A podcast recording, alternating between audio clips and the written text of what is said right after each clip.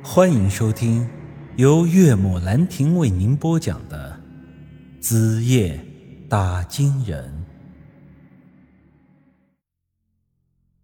这时候，我才缓缓的问道：“你就是张卖狗吧？”他愣愣的点点头。“你咋会认识我？”我冷哼一声：“哼，你别管我怎么认识你的。”说着，伸手指了指前面赵志军的遗像。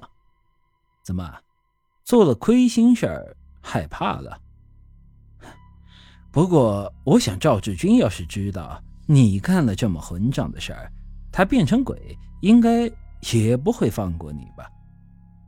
说着，我捡起了地上的一张符纸，扔进了火盆。这时候，张麦狗瞪着两只眼睛望着我，他的脸上明显是露出了一丝的恐惧。咋的？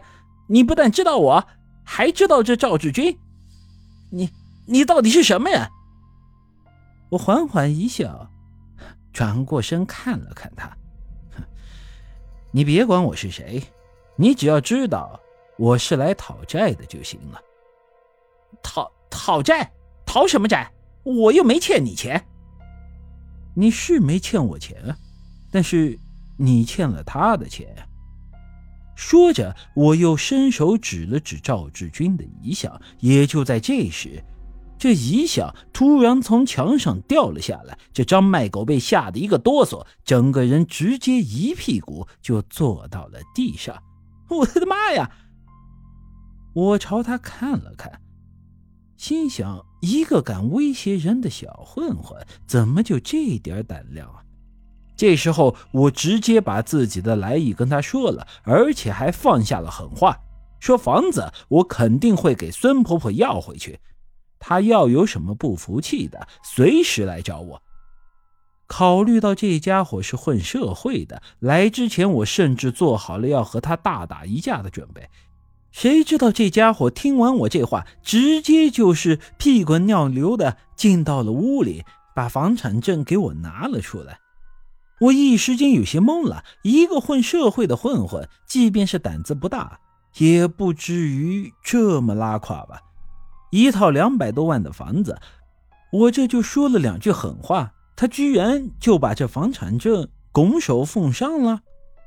这时候，我又瞅了瞅他屋子里那些符咒、纸钱之类的东西，于是我觉得这其中应该是另有原因。我一把拎住了他的衣领，说道：“就他妈这点胆子，你敢学人出来混社会呀？我问你，你之前是不是跟赵志军的关系很好？”张麦狗点了点头：“嗯，铁铁哥们。”我冷哼一声。哼，铁哥们儿！说完，我晃了晃手里的房产证。要是哥们儿，你能做出这种事情来？张麦狗顿时一脸哭丧啊！大哥，其实我也是有我的苦衷啊！我欠了钱，呃，这赌债好几十万呢，实在没办法了。再说那老太太现在不还是住在里面的吗？我又没真的撵她走。如果我今天不来，恐怕你也快撵他出门了吧？房子的事儿，我先不跟你计较了。我问你个事儿，你知不知道这赵志军是怎么死的？这大哥，能不能先问问您尊姓大名？我皱了皱眉，陈宇。哦，原来是宇哥呀！志军之前跟我提起过你，说你这人很厉害。会抓鬼，哼，少他妈扯这些有的没的！我问你，你知不知道赵志军到底是怎么死的？知知道。我听人说是因为他得罪的人被人灭口了，有没有这回事？张麦狗摇了摇头，呃，应该不是。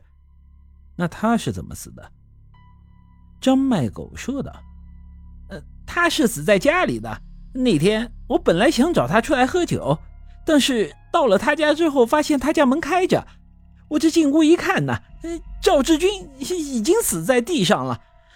这这是我当时拍的尸体照片。我接过他的手机一看，只见赵志军躺在他家的客厅中央，周围的地面上全是血，他的上身并没有穿衣服，胸口上还有一些刀伤，这些刀伤有些特别，并不是简单的砍伤或是刺伤，伤口只是在他的皮肤表面蜿蜒扭曲，形成了一个类似于符文一样的图形。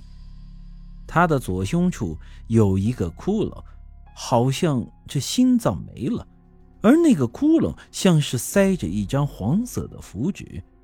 这时，张卖狗将一张染了血的符纸交了给我，说道：“，这是我当时从尸体身上弄下来的。”本集已经播讲完毕，欢迎您的继续收听。